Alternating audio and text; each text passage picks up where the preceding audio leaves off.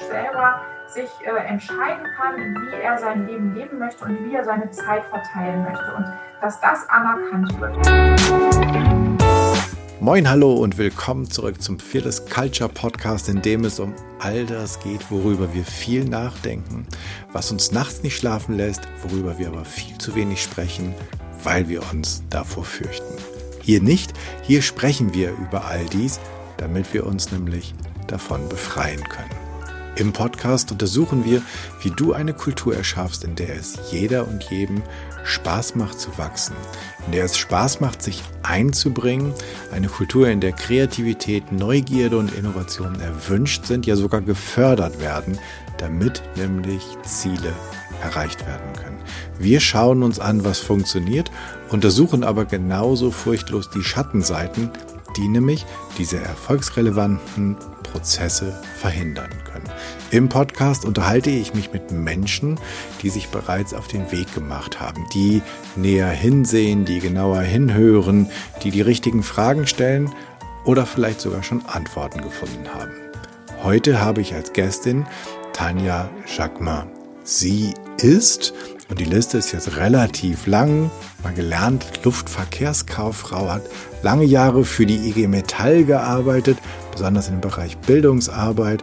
Sie saß und sitzt in mehreren Aufsichtsräten und hat da auch ganz viel zum Thema Gleichstellung gearbeitet. Und heute ist sie Dozentin an der Academy of Labor, eine Weiterbildungseinrichtung, die allen ArbeitnehmerInnen offen steht. Aber was genau das ist, was sie dort macht und was sie vorantreibt, das wollen wir mit ihr gleich besprechen. Und wir wollen besonders heute mal beleuchten, wie New Work, also das neue gute Arbeiten, aus der klassischen in Tüdelchen alten Gewerkschaftsrolle gedacht wird und warum es da irgendwie so ein Gap gibt, den zumindest ich nicht auf dem Schirm habe. Aber bevor ich die ganze Zeit das Intro unendlich lange sabbel, sage ich vielen Dank Tanja, dass du die Zeit nimmst für uns hier im Podcast. Herzlich willkommen und stell dich doch einfach den ZuhörerInnen noch einmal selbst kurz vor.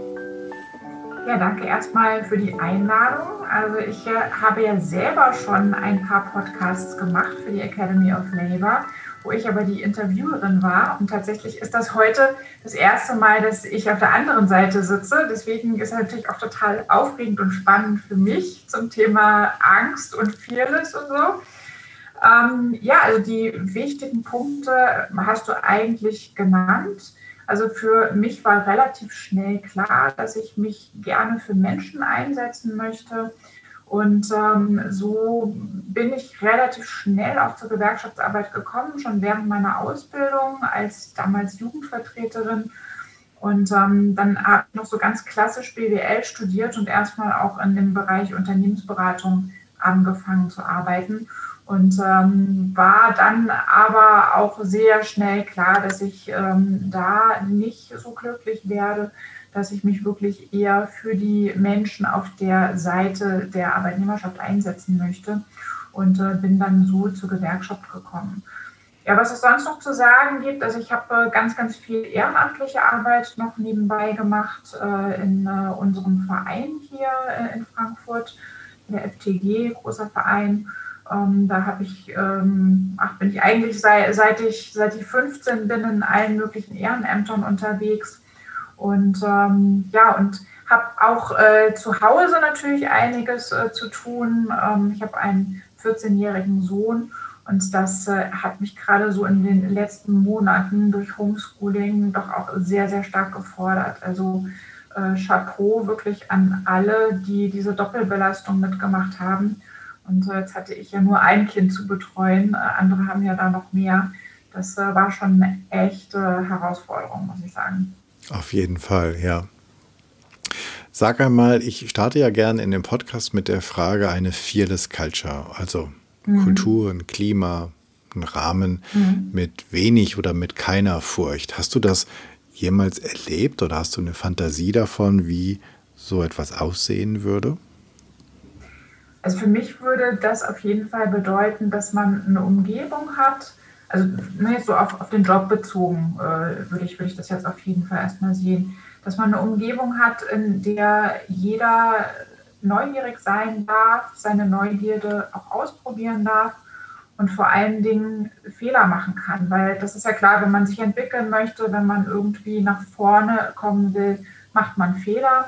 Und ähm, das muss einfach möglich sein, äh, weil man ja auch daraus lernt und daraus sich weiterentwickeln kann. Und jetzt komme ich ja aus dem politischen Bereich, also Gewerkschaft ist ja, ist ja ein sehr klassischer politischer Bereich. Und da ist es leider etwas schwierig, was wahrscheinlich bei Parteien ähnlich sein wird oder in, in allen Organisationen, wo es halt auch um Politik geht, ähm, weil da natürlich auch immer verschiedene Konstellationen, die Frage, wer hat wo was zu sagen und die entsprechende Macht ähm, und wie kann man sich halt entsprechend auch nach außen präsentieren, spielen da immer eine sehr große Rolle. Und ähm, da ist es auch sehr, sehr schwierig, äh, wirklich so eine Fehlerkultur zu finden. Also so wirklich richtig kennengelernt habe ich es leider selber noch nicht.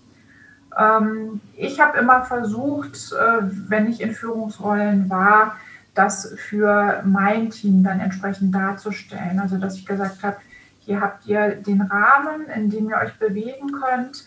Äh, ihr seid diejenigen, die in euren Themen äh, fest und sicher sind und ihr könnt euch hier ausprobieren und euch entfalten. Und ich gebe euch diesen, diesen Schutz dafür. Also ich, ich gebe euch den Raum und ich bin diejenige, die dafür zuständig ist, dass, dass ihr dort diese Freiheiten habt. Mhm. Jetzt äh, finde ich das ganz spannend, dass du das gerade angesprochen hast. Ähm, gerade da, wo ein zentrales Thema halt auch Macht ist, ähm, wird es mit der mit einer anständigen Fehlerkultur schwierig. Ähm, und gleichzeitig ist es doch so, dass Politik nur die Vertretung der Interessen der Menschen ist. Also ähm, und Menschen sozusagen sich von Fehler zu Fehler iterieren, bis sie irgendwann nicht mehr sind. Ähm, ja. Also wir sind sozusagen eigentlich ein fehlerproduzierendes Wesen. Ähm, das stimmt. Äh, und darin ist ja theoretisch wenn man so möchte, schon ein Widerspruch. Ja, ähm, wenn man es ganz idealistisch betrachtet, wahrscheinlich schon. Also wenn man aber wirklich mal so drauf guckt, dass man den Menschen, die sich politisch engagieren, unterstellt, dass sie wirklich was bewegen wollen und dass sie auch was Gutes wollen, ähm, ist ja natürlich dieser Faktor Macht ein ganz entscheidender. Mhm. Also wenn du keine, wenn du keine Macht hast, äh, kannst du verschiedene Sachen auch wesentlich schlechter durchsetzen. Dann brauchst du wieder deine Kontakte und Wege, wie du das vielleicht anders steuern kannst. Wenn du aber natürlich eine machtvolle Position hast, kannst du viel leichter deine Ideen einbringen und äh, entsprechend im besten Fall auch umsetzen. Und ähm, in, insofern ähm, ist das tatsächlich immer so eine, so eine Gratwanderung, glaube ich, in, in diesen Bereichen, dass du auf der einen Seite halt diese Machtposition brauchst, auf der anderen Seite aber trotzdem es schaffst, dass du die Menschen, die dir diese, diese Position ja gegeben haben, indem sie dich gewählt haben, dass du die nicht verlierst unterwegs und äh, es dann nicht am Ende eben nur noch um deine Sicht auf die Dinge geht. Mhm. Also es ist tatsächlich nicht ganz einfach. Ähm, aber sag mal, gute Leute bekommen das hin, die, die schaffen das. Ähm, aber es ist natürlich eine ziemliche Herausforderung. Ich finde den, den Gedanken, also ähm, nachdem ich ihn ausgesprochen habe, auch so, so ein bisschen selbstreflektorisch und ich lade dich jetzt gerade mal als äh, Zuhörerin ein, da auch drüber nachzudenken, denn auf der einen Seite erwarten wir ja auch von den Menschen, die uns im Land oder im Bund vertreten, ähm, sozusagen eine gewisse Vision und dass sie nach vorne gehen.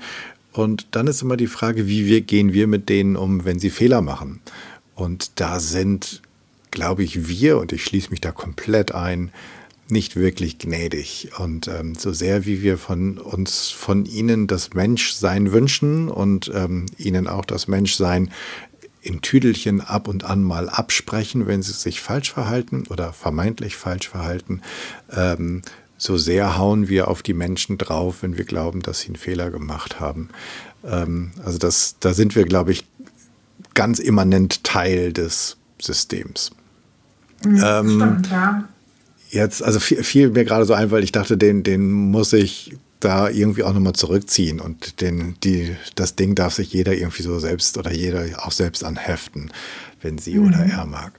Aber wir waren oder wir sind eigentlich ins Gespräch gekommen, um da den harten Cut, einen relativ harten Cut zu machen, ähm, weil ich es super spannend finde, dass es so einen ja, gefühlten Widerspruch gibt zwischen ähm, Arbeitnehmerinnenvertretung und dem, was dort passiert und vorangetrieben wird und dem, was bei New Work los ist. Ähm, oder was unter der Fahne New Work läuft, nennen wir es mal so. Denn das eine hat irgendwie so den Nimbus des hippen, modernen, urbanen ähm, 21. Jahrhunderts und das andere fühlt sich eher so ein bisschen staubig auf der Zunge an. Ähm, fühlt sich so an, ja. Genau, fühlt sich so an. Ich war auf gar keinen Fall äh, wollte ich damit sagen, dass es so ist, sondern das ist so ein bisschen das Bild, das und das gestehe ich auch ein, das ist das Bild, das ich ganz häufig habe. Und mhm. ähm, eines der Geschenke dieses Podcasts ist, dass ich in ein paar Unternehmen sein durfte oder mit Menschen aus Unternehmen sprechen durfte, wo ich im Nachhinein dachte, oh, guck mal, das Bild war aber komplett falsch, was ich ähm, hatte. Mhm. Was geht denn da ab? Ich dachte, das wäre viel verstaubter. Ähm, oder mhm. das wäre viel tradierter und das war super modern. Mhm. Wie stark ist denn das und oder woher kommt das, dass wahrscheinlich nicht nur ich ähm, da so ein, so ein irgendwie die Verbindung, die Brücke nicht ganz schlage zwischen New Work und gewerkschaftlicher mhm. Arbeit? Mhm. Also ich, ich glaube, ähm, das sind zwei Hauptfaktoren also aus meiner Sicht. Das eine äh, ist, ist, so ein ganz ähm, klassisches Problem, was Gewerkschaften leider ein Stück weit mit sich rumtragen. Wir sind relativ schlecht in Selbstmarketing. Äh, also wenn man, wenn man mal drauf guckt, was äh, Gewerkschaften gerade in Deutschland alles erkämpft haben, ähm, dann profitiert davon eigentlich jeder Beschäftigte hier im Land. Also ob das jetzt die Urlaubstage sind, ob das überhaupt Arbeitszeiten sind, Arbeitsschutz, Arbeitssicherheit, Tarifverträge. Also selbst die Menschen, die nicht äh, klassisch unter den Tarifvertrag fallen, profitieren ja davon, dass es sie gibt. Ähm, und äh, für viele ist das, glaube ich, gar nicht so klar. Also, dass, dass Gewerkschaften da so eine große und wichtige Rolle spielen. Man, dafür braucht man nur mal ins Ausland zu gucken, wo Gewerkschaften halt entweder nicht existieren oder eine ganz andere Rolle haben und eben nicht so stark sind, wie es da aussieht. Also das ist das, glaube ich, so, dass das, was das Bild natürlich auch sehr prägt in der Öffentlichkeit, weil man immer noch in dieser Zeit der brennende Mülltonnen, Fahnenschwenker und Trillerpfeifen hängen geblieben ist. Und mhm. äh, Gewerkschaften sind aber viel, viel mehr und können auch viel mehr und haben auch äh, eine wahnsinnige Expertise, in, gerade natürlich im Arbeitsumfeld. Und ähm, da äh, ist, glaube ich, jetzt tatsächlich auch so ein Problem der Kommunikation zwischen den Arbeitnehmervertretern und dem, was sich gerade so auf, auf Seiten der Unternehmen abspielt. Also da ist natürlich New Work ist ein ganz großes Schlagwort, aber auch das Thema Nachhaltigkeit, was ja jetzt auch immer wichtiger wird, was auch für Investoren äh, und äh, Unternehmer immer wichtiger wird. Äh, da geht es ja nicht nur um Umwelt, sondern auch um soziale Nachhaltigkeit und auch um gute Unternehmensführung. Und die Ansätze sind eigentlich von beiden Seiten im Kern die gleichen. Es geht nämlich darum, dass es äh, dass auf die Beschäftigten geachtet wird, dass es den Beschäftigten gut gehen soll, dass sie eine Arbeit machen sollen, die sie nicht krank macht, eine Arbeit, die sie befriedigt, die ihnen einen Sinn und einen Zweck vermittelt. Ähm, das ist eigentlich das, was beide Seiten äh, im Kern interessiert. Und meiner Meinung nach äh, müssten wir nur endlich mal ins Gespräch kommen. Und ich finde es auch erstaunlich, dass äh, diejenigen, die sich mit der New Work-Bewegung beschäftigen oder das äh, auch leben wollen, dass da bisher keiner wirklich auf die Idee gekommen ist, mal mit den Gewerkschaften in Kontakt zu treten. Weil genau das ist ja das ureigenste Geschäft von Gewerkschaften, eben ein, ein gutes Arbeitsumfeld zu, zu schaffen, so dass es den Menschen äh, bei der Arbeit gut geht. Und deswegen finde ich es eigentlich nur logisch, dass man da mal in Kontakt tritt und ähm, miteinander versucht, die Sachen zu bearbeiten und äh, Gemeinsamkeiten aufdeckt und vielleicht auch Konflikte aufdeckt. Ähm, aber auch das ist ja wichtig. Konflikte sind ja auch dafür da, um, um Sachen zu entwickeln. Und ähm, wir, wir versuchen das eigentlich ein Stück weit äh, bei uns an der Academy of Labor, indem wir ähm, verschiedene Formate auflegen, in denen wir äh, entsprechend auch mit, äh, mit dieser Idee mal etwas enger in Kontakt treten. Und äh, dann halt ähm, die Menschen feststellen, ach guck mal, da sind ja Leute, die vermeintlich aus einer ganz anderen Richtung kommen, aber eigentlich die gleiche Idee verfolgen. Mhm. Und ähm, wenn uns die Gewerkschaftsbewegung etwas lehrt, dann ist es das, dass man gemeinsam stärker ist als alleine. Mhm. Ja, was ich als zusätzlichen Aspekt da so ganz spannend dran finde, ist, dass wenn wir heute über New Work reden, dann beziehen wir uns im Kern, ob wir es wissen oder nicht, ja irgendwie auf ähm, den Friedhof Bergmann, der jetzt gerade im Mai, irgendwie, ich glaube, er ist 91 geworden, verstorben ist, ein mhm. Deutsch-Österreicher, der ähm, so in diesem, ich weiß nicht genau, wie der Bereich heißt, in den USA, ähm, oben im Norden, in Michigan, ähm, für die Autoindustrie gearbeitet hat und für die Autoindustrie auch dieses New Work-Modell entwickelt hat, wo es halt nicht nur Lohnarbeit, sondern halt auch Sinnarbeit und Eigenarbeit sozusagen gibt. Und das kommt eigentlich aus der Industrie, also aus der eher gewerkschaftlich Großarbeitgeber mhm. Organisationen, so irgendwie. Und wir beziehen das Ganze aber, zumindest in meiner Wahrnehmung, in den vergangenen Jahren eigentlich eher auf kleinere, besonders agile Unternehmen, die gerne irgendwie im Wissensbereich unterwegs sind oder im Kreativ, in der Kreativindustrie unterwegs sind und versuchen das dann ab und an mal in andere Bereiche sozusagen zu übertragen. Aber in meiner Wahrnehmung vergessen, dass es eigentlich mal gemacht war für wirklich sehr, sehr große Organisationsformen. Ähm, mhm. Und auch das finde ich spannend, dass da ja so ein Gap ist, der auch nicht wieder geschlossen wird. Gibt es denn vielleicht, können wir die Gelegenheit mal nutzen, ähm, was sind denn Gemeinsamkeiten und wo siehst du denn gewerkschaftliche Anstrengungen, um das, was New Work, was man, was weiß ich, in den Metropolen hört, ähm, nach vorne zu bringen? Also wo ist es, mhm. wo siehst du Parallelen und wo denkst du, guck mal, aber das wird doch gerade hier keine Ahnung, ähm, irgendwo anders gemacht. Denn es gibt noch einen Punkt, und jetzt sabbel ich die ganze Zeit wieder, aber den will ich kurz noch machen. Ähm, denn mit der, mit dort, wo es entstanden ist und das, was du oder was die Academy of, of Labor und was Gewerkschaften viel häufiger vertreten, sind ja gerade die Nicht-Wissensarbeiter. Mhm. Also New Work findet ja viel in diesen Idee, ich nenne sie jetzt mal so Ideenfabriken, Ideenbüros statt. Aber New Work kommt daher, wo es halt, wo Leute am Band stehen, die, die nicht ins Homeoffice gehen und hip mit dem Laptop oder Tablet im Café sitzen beim Latte Macchiato, ähm, sondern die, die mit äh, drei Stullen Brot morgens um 5.30 Uhr ähm, äh, im, im, Werkstor einfahren. Und das ist mhm. vielleicht auch wieder nur meine subjektive Wahrnehmung. Da haben wir gar keinen Zugang zu, dass da New Work stattfindet. Und jetzt höre also, ich auf zu quatschen. ja, also das, das ist, ist natürlich richtig, ähm, dass sich mittlerweile dieses Feld äh, tatsächlich sehr stark verschoben hat hin zu den reinen Wissensarbeitern, dass es äh, tatsächlich sogar so ein bisschen was Hippes, Schickes ist ähm, und ähm, das da in, in der Community, glaube ich, tatsächlich auch so ein bisschen vergessen wird, wo es herkommt. Und dass es halt eben Menschen gibt, die, wie du schon sagst, ähm, nicht einfach mal so ins Homeoffice gehen können oder äh, ihre, ihre Ideen einfach so einbringen können, weil es äh, in, in einem großen Unternehmen, in einem großen produzierenden Unternehmen einfach auch viel schwieriger ist, ähm, das zu gestalten und, und nach vorne zu bringen.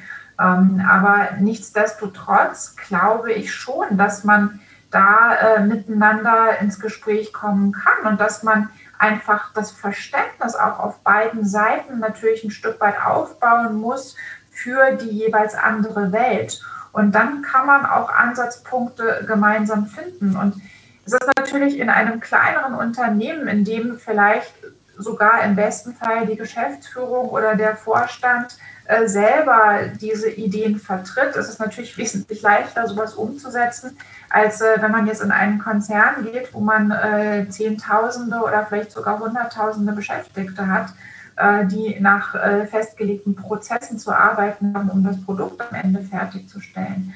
Aber es ist äh, meines Erachtens absolut möglich und vor allen Dingen, ich würde das noch viel stärker formulieren, es ist notwendig, um unsere Gesellschaft in die Zukunft führen zu können. Weil es kann nicht sein, dass man auf der einen Seite Beschäftigte hat, die, ähm, die nach ganz äh, äh, schlechten Bedingungen arbeiten, die ähm, krank werden durch ihre Arbeit, äh, die, die sich überhaupt nicht einbringen und entfalten können und auf der anderen Seite äh, Menschen hat, die äh, quasi in so einer Feenstaubwelt leben. Also so, so, sind ja auch so ein bisschen Vorurteile, wenn man äh, die, die beiden Seiten sich betrachtet.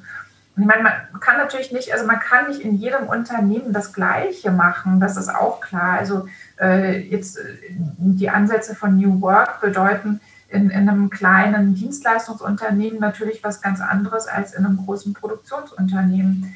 Ähm, aber genau darum geht es, äh, finde ich, wirklich auch für die, für die jeweiligen Bereiche dann die passenden Konzepte auch zu entwickeln und zu finden. Und das kann man, glaube ich, wirklich nur wenn man miteinander in Austausch geht und wenn man offen ist für äh, neue Ideen und äh, selber auch ähm, diese Neugierde hat und entwickelt, äh, sich damit zu beschäftigen, sich auf äh, diese Ideen mal einzulassen und mal zu gucken, wie man die vielleicht auf seine eigenen Bereiche anpassen könnte oder wie man sie da umsetzen kann. Hast du vor Augen, ähm, ein, zwei Beispiele, wo du sagen würdest, da ist angetrieben von Gewerkschaft oder zumindest von Arbeitnehmerinnenvertretung etwas, was theoretisch das Label New Work verdient hätte, was aber entweder nicht besprochen ist oder nicht auftaucht oder irgendwie einen anderen Namen hat, wo du siehst, okay, da geht es, also in meiner Wahrnehmung geht es bei New Work ganz viel um sinnhaftes Arbeiten, um ähm, intrinsische Motivation, um Gesundheit am Arbeitsplatz. Ähm, kennst du, kann, kannst du uns mit so ein, zwei Beispielen ähm, ähm aushelfen? Mhm. Also ich glaube, dass man sehr, sehr gut das Thema Digitalisierung da ranziehen kann. Also jetzt nicht nur in Bezug darauf, dass man nicht mehr an einem festen Arbeitsplatz sitzen muss, sondern auch von überall anders sich zuschalten kann, wenn man im Büro arbeitet, also wenn man so diese, diese klassische Schreibtischarbeit macht, ähm, sondern auch in Bezug auf Produktion. Also wenn man sich anguckt, was heutzutage alles möglich ist, ähm, im klassischen Produktionsbetrieb, wenn man da mal ins Lager geht, dass, ähm, dass es da unterstützende Systeme gibt mittlerweile, dass man geführt wird äh, von, von dem System, dass man nicht mehr, nicht mehr so viel suchen muss, nicht mehr so viel laufen muss, äh, dass man da äh, die entsprechenden äh, Schritte eigentlich auch schon äh, auf, auf, dem, auf dem iPad, was man da zur Verfügung hat, nachvollziehen kann, dann auch entsprechend die Sachen räumen kann, dass die Produktionsstraßen ergonomisch entsprechend aufgearbeitet sind und auch äh, flexibel sind, sich dann entsprechend von der Höhe oder von der Entfernung her einstellen können, ähm, dass, dass wir äh, dann arbeiten, die für, für Menschen wirklich sehr unangenehm und gesundheitsschädlich sind, dass wir das teilweise jetzt auch wirklich von, von Robotern erledigen lassen können, ich meine, natürlich ist dann auch immer die Frage, ne, also kostet das dann Arbeitsplätze und was bedeutet das für diejenigen, die diesen Job machen?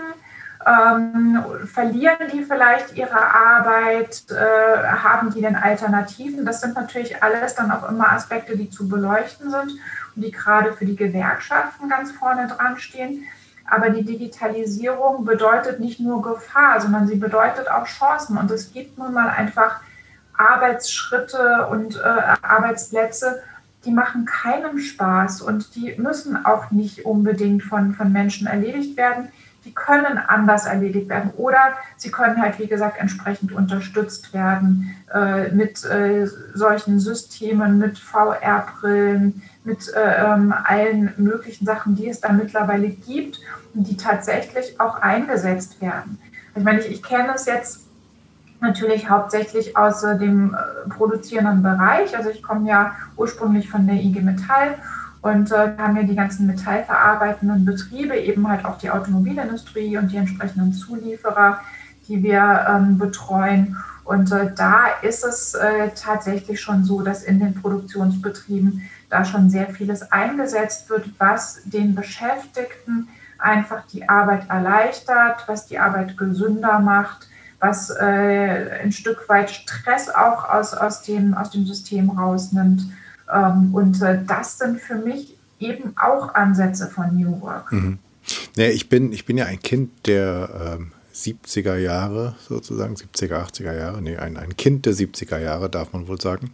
Und damals, ich, ich erinnere mich daran, wenn dann die Tagesschau oder die Tagesthemen irgendwie so ähm, im Wohnzimmer flackerten, das war so das Aufkommen der der Robotik, in, besonders auch in der Automobilindustrie und das damals nach dem Motto, okay, damit sind die Arbeitsplätze hin.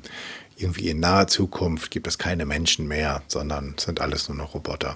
Das eine, finde ich, was man da vergessen hat oder was man vielleicht auch gar nicht wusste, das kann ich nicht beurteilen, ist, dass es ja neue Arbeitsplätze entstehen.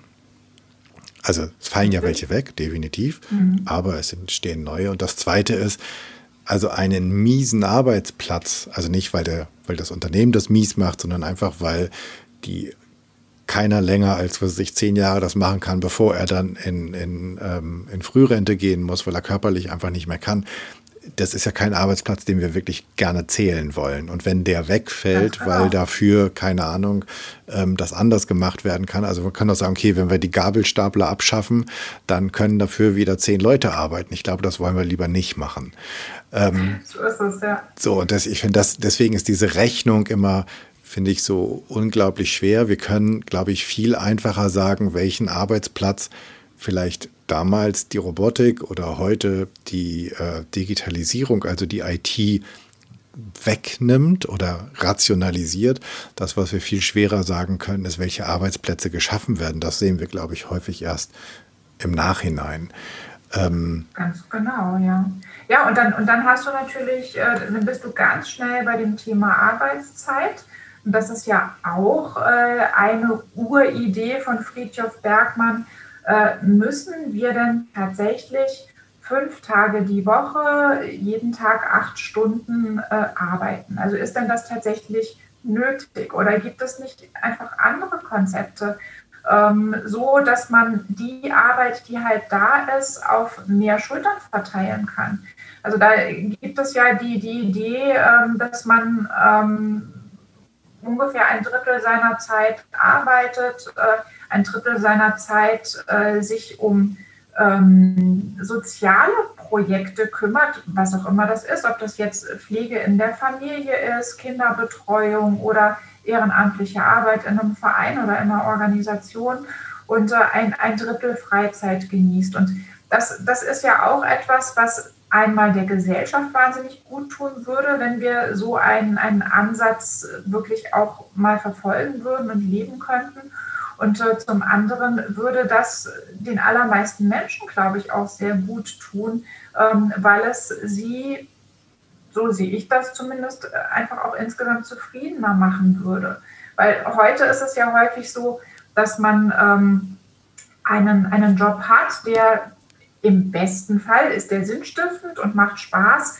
Ähm, aber dann äh, ist es ja auch oft so, dass man sich in diesem Job verliert Entweder weil man es gerne macht oder aber weil der Druck so groß ist, äh, weil, weil man Dinge leisten muss, weil man immer mehr arbeiten muss. ähm, und äh, dann sein, sein restliches Leben eigentlich gar nicht mehr genießen kann oder dass da kaum noch was stattfindet. Und ähm, das ist ja auch ein Ansatz von New Work. Es geht ja, wie gesagt, immer darum, dass man einen Sinn sieht, dass es, dass es sinnstiftend ist, was man tut. Und äh, da würde ich nicht nur die Erwerbsarbeit dazu zählen, sondern da gehören für mich auch andere Komponenten mit dazu.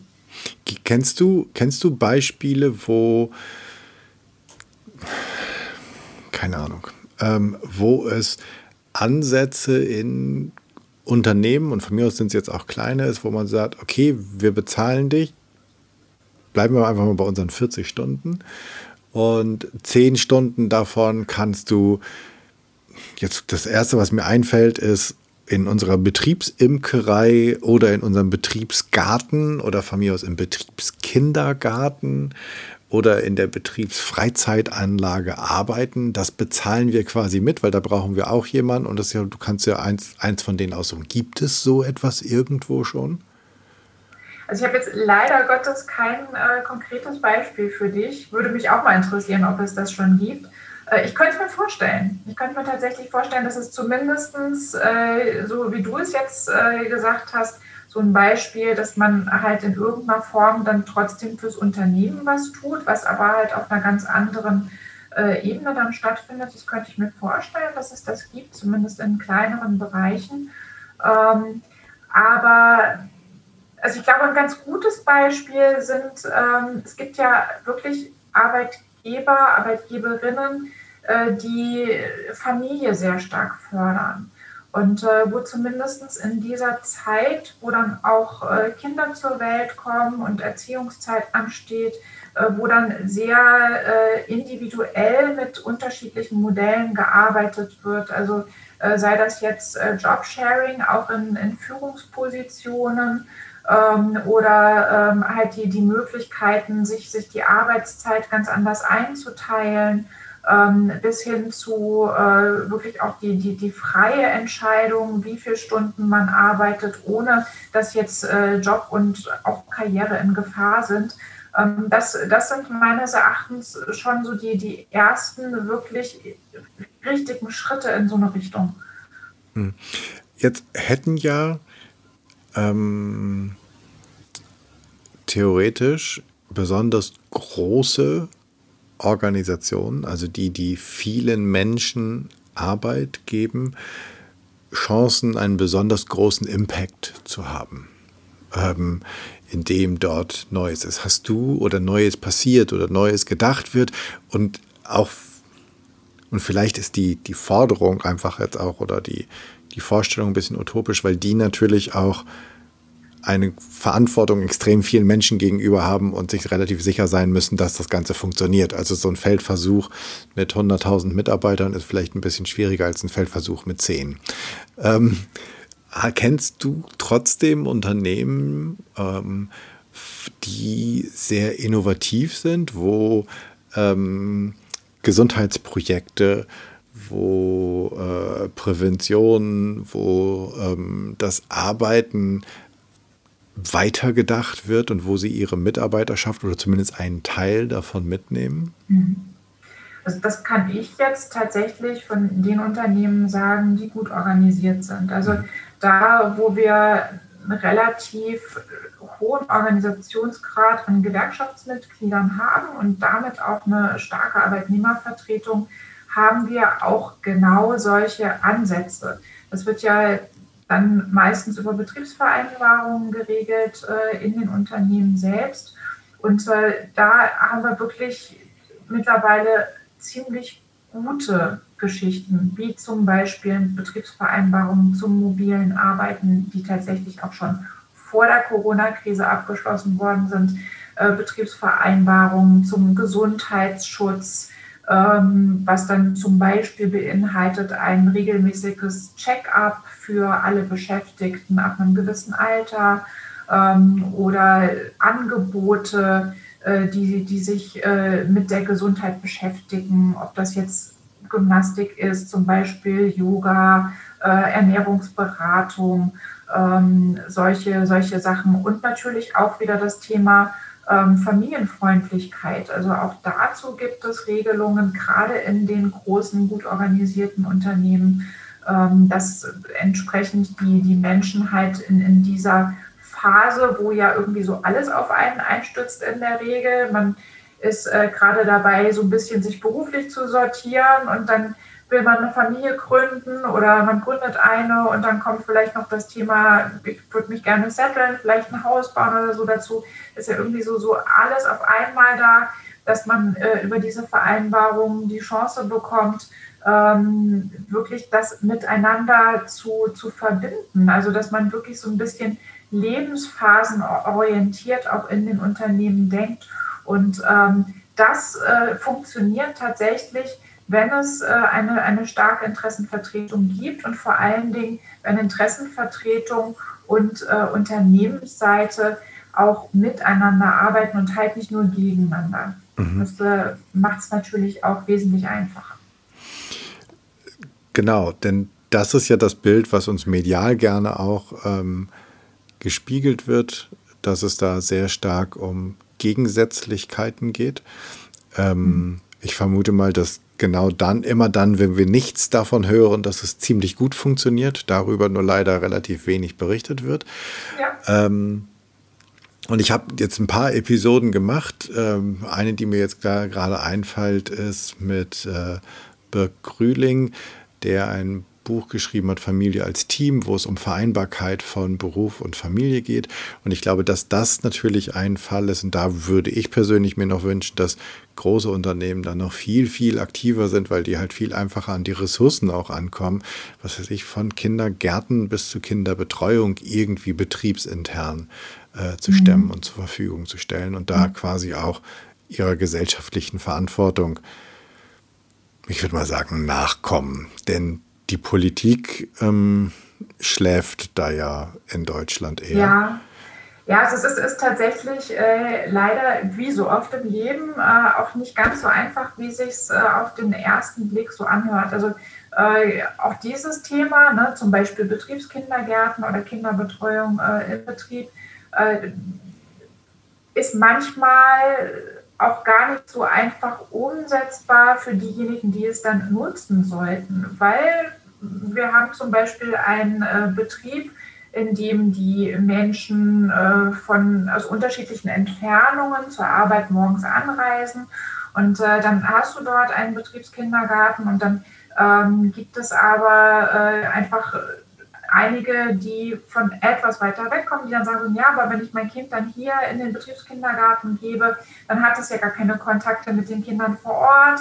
Ähm, das, das ist für, für mich dann eher schlecht. Und außerdem, wenn ich dann mal nicht zur Arbeit fahre, dann äh, muss ich trotzdem das Kind hierher bringen. Also eigentlich ist für mich viel besser, wenn ich das vor Ort habe. Ähm, wahrscheinlich wäre auch da wieder so ein Ansatz, dass man, dass man wirklich so, so ein gesamtgesellschaftlichen ähm, Ansatz wählt, dass äh, Unternehmen, die es können, von der Größe her und, und auch von der finanziellen Ausstattung her, ähm, solche Einrichtungen anbieten, aber halt dann vielleicht nicht nur für die eigenen Beschäftigten, mhm. sondern eher sagen, das ist, eine, ist ein Angebot für, den, für das Einzugsgebiet hier. Ja, also das, das wäre zum Beispiel etwas, was ich mir gut vorstellen könnte. Okay. So als eine Idee. Genau, habe ich mit, mit meinem guten Gedanken ein bisschen zu kurz gesprungen. Ähm, Nein, das ist ja, verstehe ich. nee, aber es ist ganz einleuchtend, genau. Deswegen ist es da wahrscheinlich ganz gut, das Wissen derjenigen anzuzapfen, die ähm, direkt davon betroffen sind und auch davon profitieren würden. Eine Frage, ähm, die sich mir noch stellt, und da sind wir wieder so ein bisschen beim gesamtgesellschaftlichen oder politischen Gemengelage. Es gab jetzt ja in den vergangenen Wochen ähm, relativ viel in den Medien dazu, dass man, ich glaube, in Island probiert hat, eine Langzeitstudie, äh, vier Tage bei vollem Lohnausgleich. Ähm, Deutschland macht gerade eher so ein bisschen das Gegenteil. Also wir diskutieren über die ähm, Rente irgendwas zwischen 68 und 70.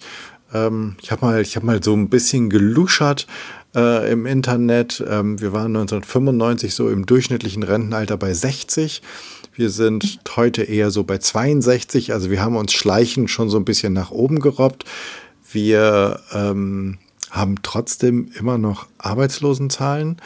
ähm, wir haben Fachkräftemangel und wir wollen die Leute nicht eher gehen lassen, damit sie leben können, sondern wir wollen sie länger produktiv für Unternehmen. Was, was, also kurze Frage, was stimmt hier nicht?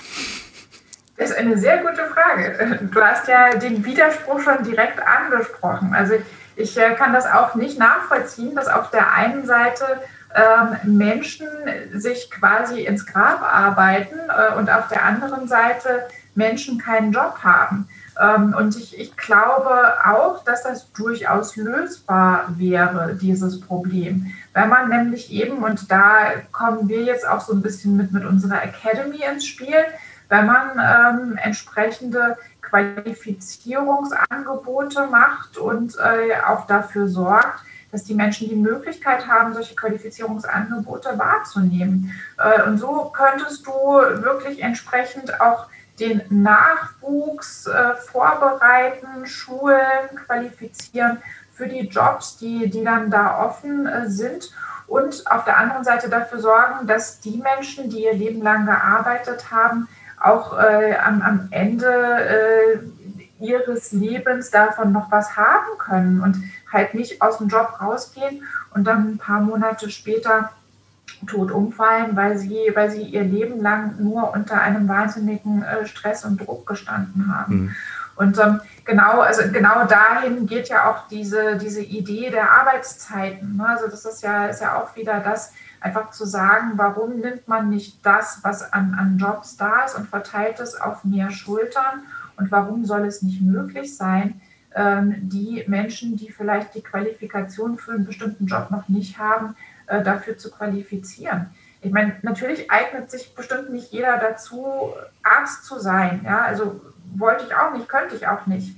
Aber ich bin mir ziemlich sicher, dass wenn man sich das mal in der, in der gesamten äh, Draufsicht anschaut, dass es äh, absolut möglich ist, die Leute, die keine Arbeit haben, in Arbeit zu bringen und dafür andere, die das wirklich schon sehr lange machen, auch rechtzeitig und gesund in Rente zu bringen.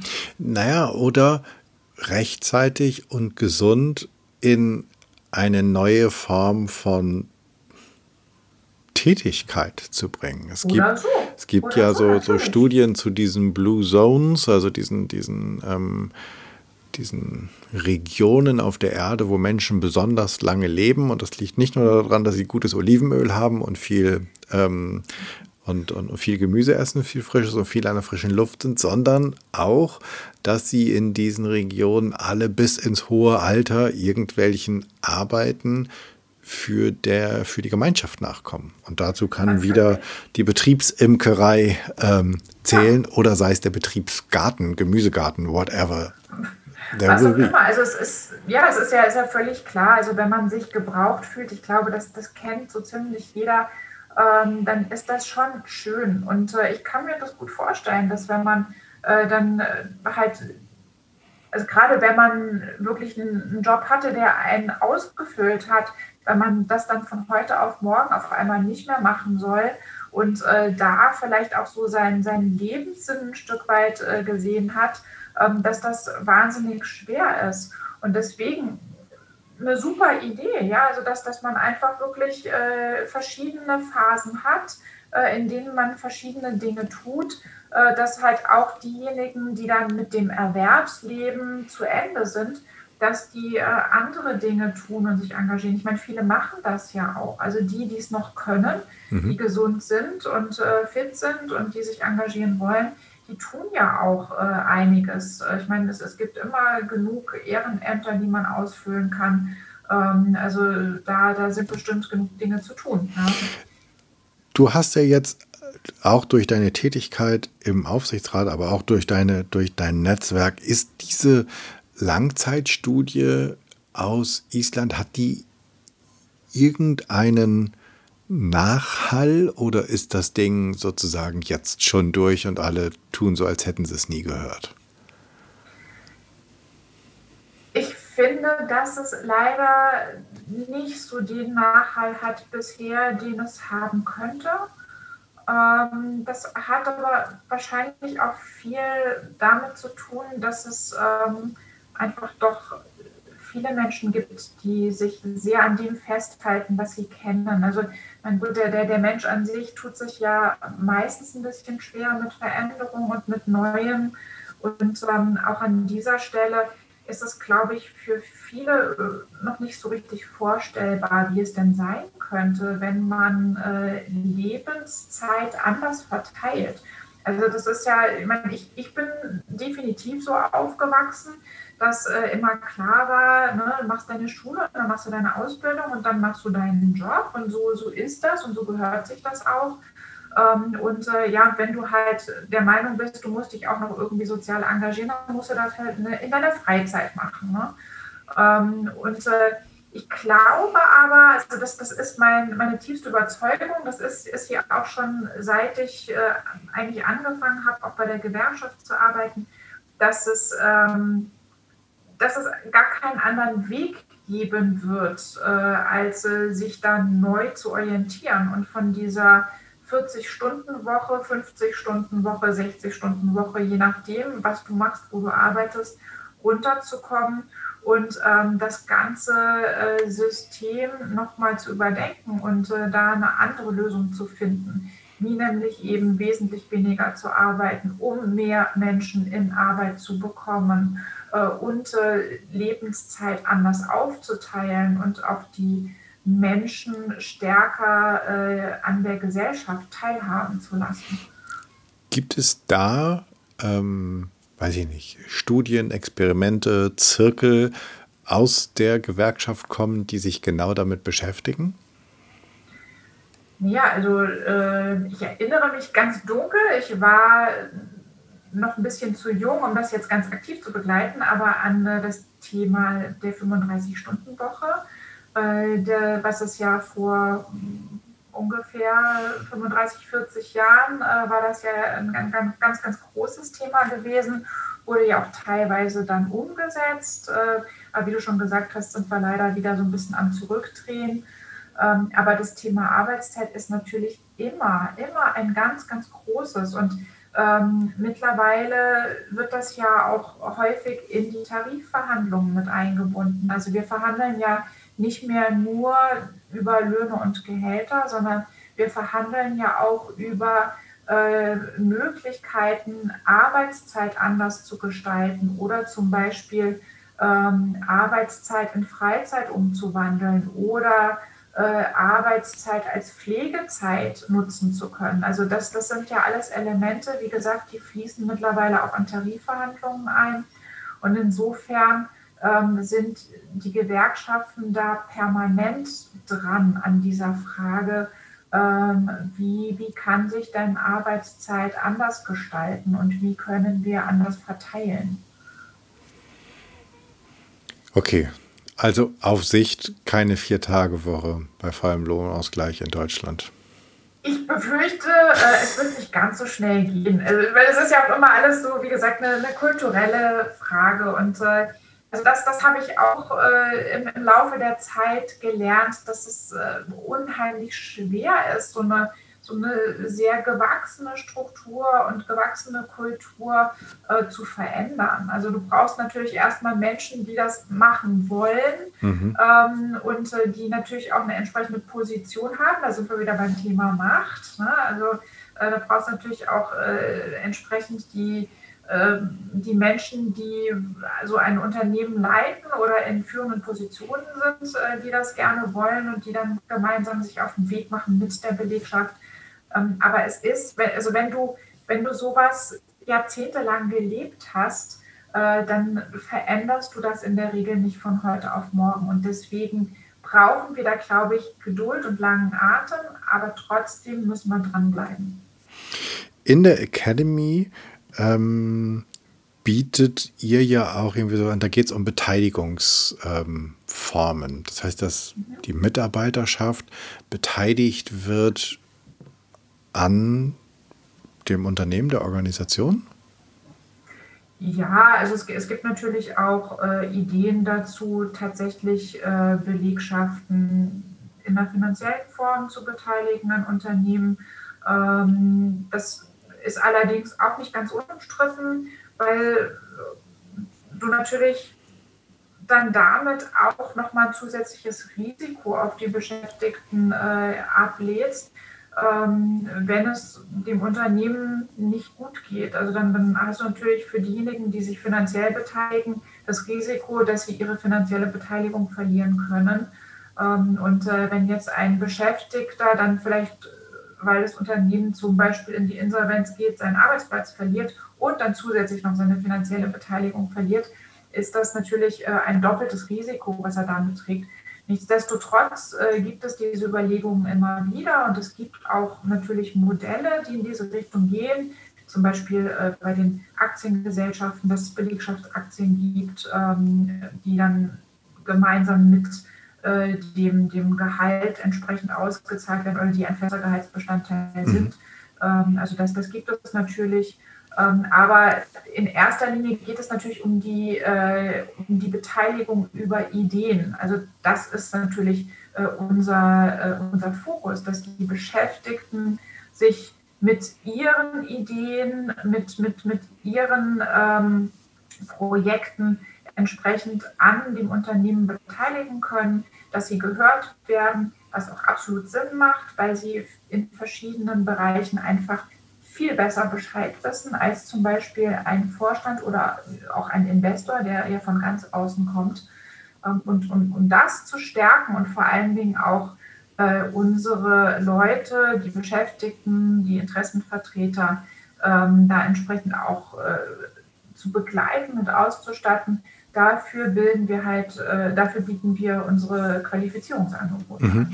Na, denn wenn ich mich, wenn ich, also wenn ich halt mehr bin als nur jemand, der etwas reintut, nämlich seine Arbeitskraft, sondern wenn ich beteiligt werde, steigt natürlich auch meine Motivation ähm, und damit auch meine vielleicht ähm, Veränderungsfähigkeit, mein eigener Wunsch, das Ganze nach vorn zu tragen. Und die Frage ist ja, wenn ich das Ganze äh, auch wenn ich mich sozusagen auch noch nicht nur ideell, sondern auch noch finanziell beteilige, ähm, was bekomme ich für mit oder was, was, was bekomme ich dafür? Also ähm, mhm. nur wieder eine finanzielle Ausstattung oder bekomme ich mhm. dafür irgendwie eine Art von Mitspracherecht?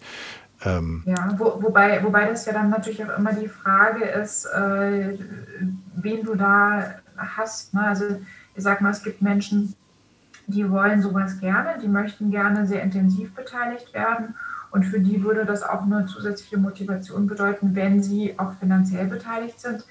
Es gibt aber natürlich auch Menschen, ähm, die wollen das gar nicht so. Also die, die wollen gar nicht so, so stark da äh, beteiligt sein. Und dann äh, macht es eigentlich nur dann Sinn, so zum Beispiel so eine finanzielle Beteiligung zu machen, wenn die freiwillig ist. Mhm. Ja, also es, ist, es wird immer schwierig, wenn du halt sagst, äh, es ist auf jeden Fall ein Gehaltsbestandteil bei uns, dass, dass ihr finanziell am Unternehmen beteiligt seid.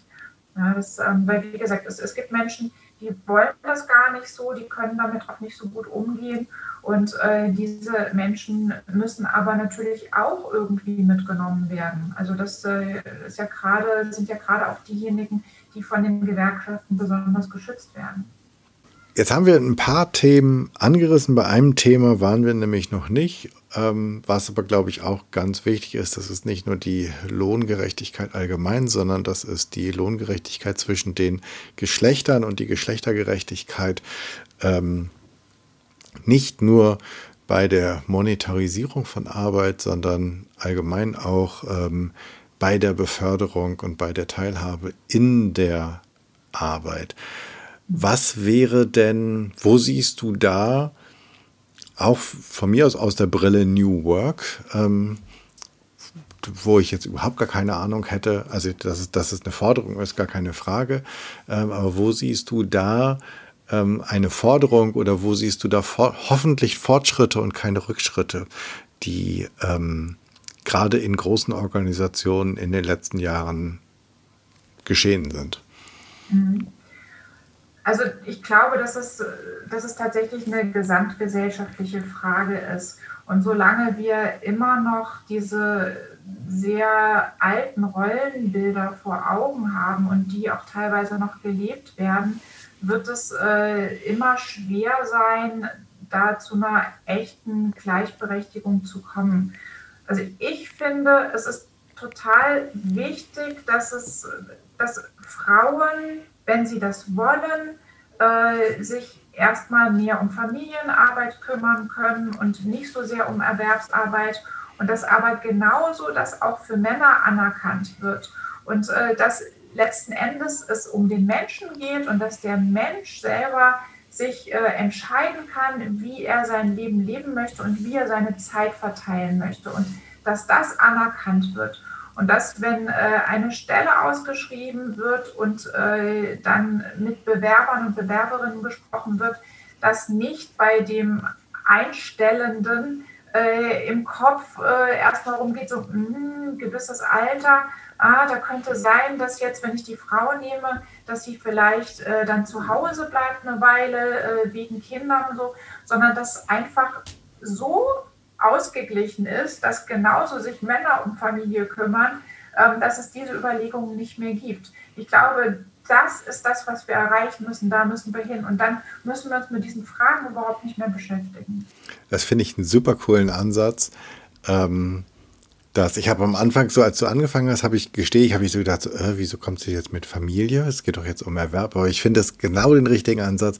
Wir müssen nicht wir haben vielleicht in den letzten Jahren sehr viel darauf geachtet, dass Frauen die gleichen Chancen haben im Beruf.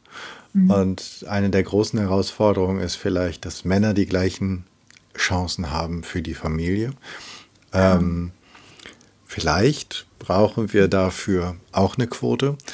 Ähm, vielleicht, ich, ich, ich, ich weiß gar nicht, ist das Spanien? Irgendein Land macht es vor, das gerade für Männer Elternzeit vorschreibt. Und zwar mehr als die zwei Monate, die in Deutschland genommen okay. werden, sondern ähm, dass, glaube ich, beide Elternteile ziemlich gleich aufgeteilt ähm, Elternzeit nehmen müssen. Ich glaube, du hast komplett mhm. recht. Erst dann, wenn ähm, ich als Einstellender nicht mehr sicher sein kann, ähm, ob er oder sie mir verlustig, verlustig gehen in Tüdelchen, also in Anführungsstrichen, äh, für sechs, neun oder zwölf Monate. Ähm, erst dann kann ich ja, und jetzt kommen all meine unbewussten Vorurteile, ähm, mich gar nicht mehr entscheiden, nehme ich einen Mann oder nehme ich eine Frau oder glaube ich, wähne ich mich auf der sicheren Seite, wenn ich den Mann nehme, weil die Frau bleibt zu Hause, weil er kann es genauso tun oder er wird es vielleicht sogar auch tun. Deswegen ja, finde genau. ich das einen super schönen Gedanken. Ähm, wo wir bei den unsäglichen Quoten gerade sind. Unsäglich, mhm. ich darf das ganz kurz ausführen, weil ich finde, ähm, und das ist traurig, dass wir welche brauchen. Ähm, habe vorhin schon gesagt, ich bin ja Kind der 70er Jahre. Ich erinnere mich aber dran, als der Sicherheitsgurt im Auto eingeführt wurde mhm. ähm, und wie ähm, mein Vater und seine Freunde sicher waren, dass sie so einen Quatsch nicht bräuchten. Ähm, ja. Weil sie sind ja richtige Kerle gewesen. Und nur eine ganz klare Regelung, das Ding ist dran und zwar dran und zwar dran, ähm, mhm. hat dazu geführt, dass sie alle das haben. Also man trifft ganz selten noch irgendjemanden, der ohne fährt. Und dann ist es sozusagen natürlich geworden und nicht andersrum. Es ist nicht eine freiwillige Selbstverpflichtung, ja, wenn es wäre schön, wenn du es ummachst.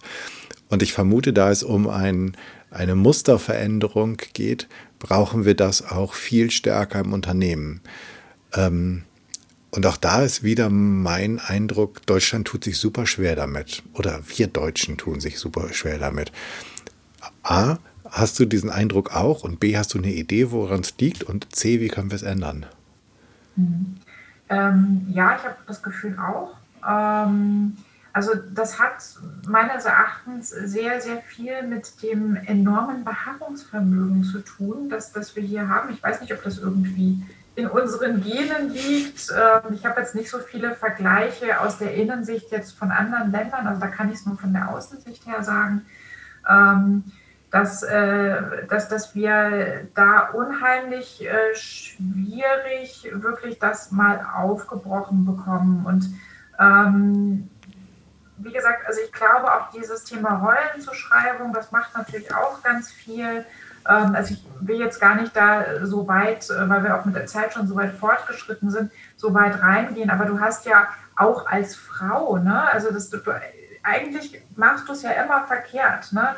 Hast, du, hast du Kinder und gehst arbeiten, bist du eine Rabenmutter, hast du keine Kinder, gehst arbeiten, bist du eine Karrierezicke, ähm, hast du äh, Familie und, und, stellst das in den Vordergrund, äh, dann, dann bist du äh, ein, ein, faules Stück, das sich auf dem Geld des Mannes ausruht. Und, und das ist ja, ich meine, das, das macht ja was mit den Menschen. Und genauso auch die, die Männer, die sich wirklich dazu bereit erklären und sagen, ich mache das jetzt, ich gehe erstmal raus aus dem Job, ich kümmere mich um die Familie, die werden ja auch nur schräg angeguckt und belächelt. Also es gibt ja kaum welche, die dann wirklich sagen, hey, das finde ich super und mach du mal hier äh, zwei, drei Jahre zu Hause und wenn du dann äh, Bock hast und dann kommst du wieder und dann kannst du bei uns auch richtig durchstarten. Also das, das gibt es ja alles nicht. Ne?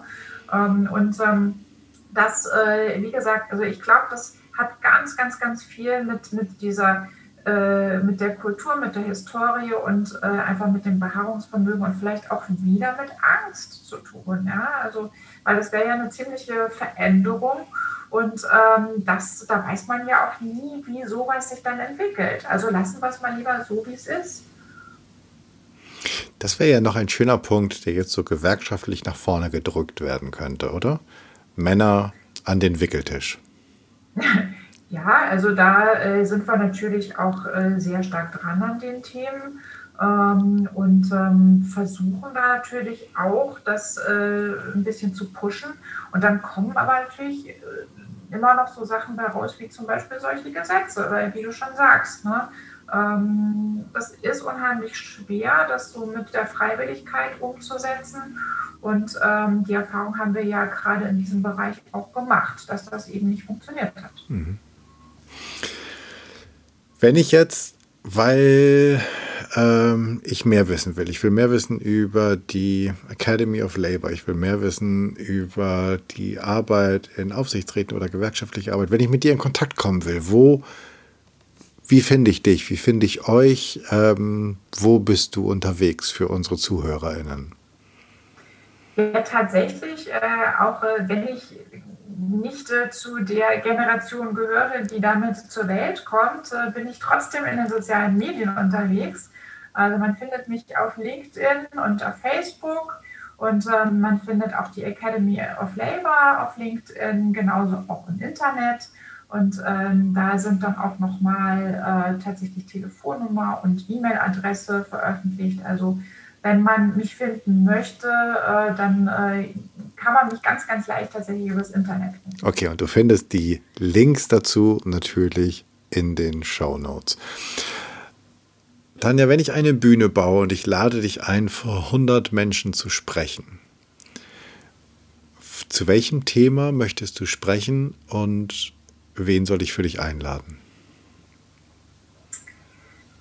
Ich möchte gerne mit den Menschen sprechen, die grundsätzlich sozial sind, die solidarisch sind, die demokratisch sind und vor allen Dingen, die neugierig sind und Bock haben, was zu bewegen und zu verändern.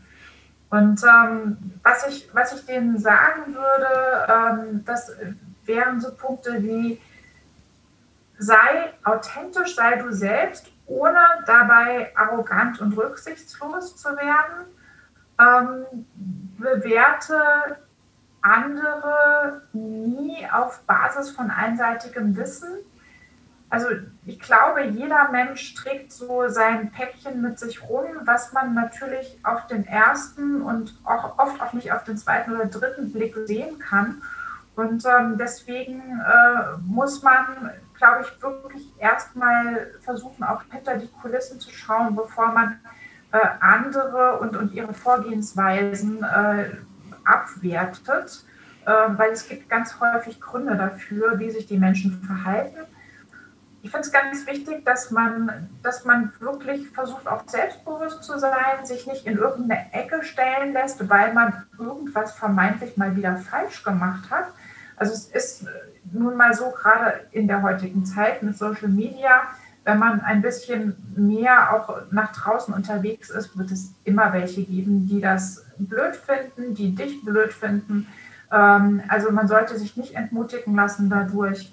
Ähm, und ähm, vor allen Dingen, was natürlich für mich immer ganz, ganz wichtig ist, dass jeder auch ein aktiver Teil der Gesellschaft ist äh, und auch sein möchte und äh, auch dabei hilft, die Gesellschaft mit seinem Engagement nach seinen Möglichkeiten ähm, weiterzuentwickeln.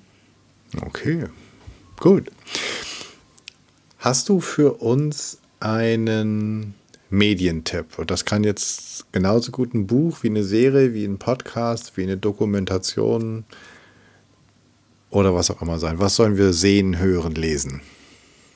Also ich bin da, äh, also denn so weit bin ich dann doch noch nicht mit den Social Media. Also ich bin dann eher doch diejenige, die Bücher liest. Und ähm, ja, da ist mir äh, beim Nachdenken, also du hattest ja schon angedroht, dass so eine Frage kommen könnte, äh, tatsächlich was so ein ganz alter Klassiker eingefallen, nämlich Dale Carnegie, Sorge dich nicht lebe. Ähm, das ist ein Buch, das habe ich in meiner Jugendzeit gelesen und das hole ich immer mal wieder raus. Äh, das hat mich nachhaltig beeindruckt. Und ähm, das, äh, da sind, finde ich, wirklich sehr, sehr gute Tipps drin, wie man, wie man sich selbst auch immer mal wieder ein bisschen runterholen kann äh, und äh, sich selbst auch nicht so wichtig nimmt äh, und äh, einfach auch sich selber so ein bisschen besser sortieren kann. Sehr schön. Findest du auch in den Shownotes. Wirklich ein absoluter Klassiker. Und jetzt zur allerletzten Frage. Was sollen wir in der nächsten Woche, bis die nächste Episode kommt, einmal anders machen? Was sollen wir neu machen? Was ist deine kleine Challenge für uns? Vielleicht sich mal ähm, jemanden, über den man sich ständig aufregt, weil der ja so nervig oder äh, blöd oder arrogant ist, äh, denjenigen vielleicht mal ein bisschen näher angucken, vielleicht mal mit demjenigen Kaffee trinken gehen und äh, mal versuchen, hinter dessen Kulisse zu schauen, um ihn ein bisschen besser zu verstehen und vielleicht aufdecken zu können, warum er sich so verhält. Das finde ich einen sehr schönen, eine sehr schöne Challenge. Ja, und ich glaube, mir fällt auch gerade jemand ein, den ich mal auf einen Kaffee einlade. Ähm, Tanja, vielen, vielen Dank für das Wissen, das du mit uns geteilt hast und für deine Einsichten und Eindrücke. Ich finde es super spannend, das Thema halt mal aus einer ganz anderen Warte zu beleuchten, die eigentlich total logisch ist, die, glaube ich, aber in der ähm, hippen Kommunikation um das Thema ganz häufig hinten rüberfällt oder rübergefallen ist. Vielen Dank für deine Zeit und einen ganz lieben Gruß. Ich danke dir. Mach's gut. Das war's. Ich danke dir fürs Zuhören und ich hoffe, es hat dir gefallen und es hat dich neugierig gemacht, Dinge mal von einer ganz anderen Seite zu betrachten, so wie ich das heute mit Tanja gemacht habe. Und es hat dich vielleicht auch inspiriert, darüber nachzudenken, wie du eine Fearless Culture erschaffst, wie du etwas furchtloser werden kannst. Ich freue mich über dein Feedback und Ideen, was ich noch machen könnte, was ich besser machen könnte. Denn für mich ist der Podcast, du weißt, es ein Herzensthema und dein Feedback bedeutet mir ganz, ganz viel. Wenn du ein Thema hast, von dem du meinst, das müsste mal besprochen werden und du wärst eine gute Ansprechpartnerin oder du kennst eine oder einen, dann schreib mir doch bitte an podcast.janschleifer.com. Abonniere diesen Podcast, wo auch immer du am allerliebsten Podcast hörst und bitte hinterlass mir bei iTunes oder auch bei Spotify eine Rezension, denn damit wird der Kreis derer, die diesen Podcast hören können, größer. Das hat was mit dem Algorithmus zu tun und wir können alle zusammen etwas verändern. Ich hoffe, du bist bei der nächsten Episode wieder mit dabei. Bis dahin, sei furchtlos, dein Jan.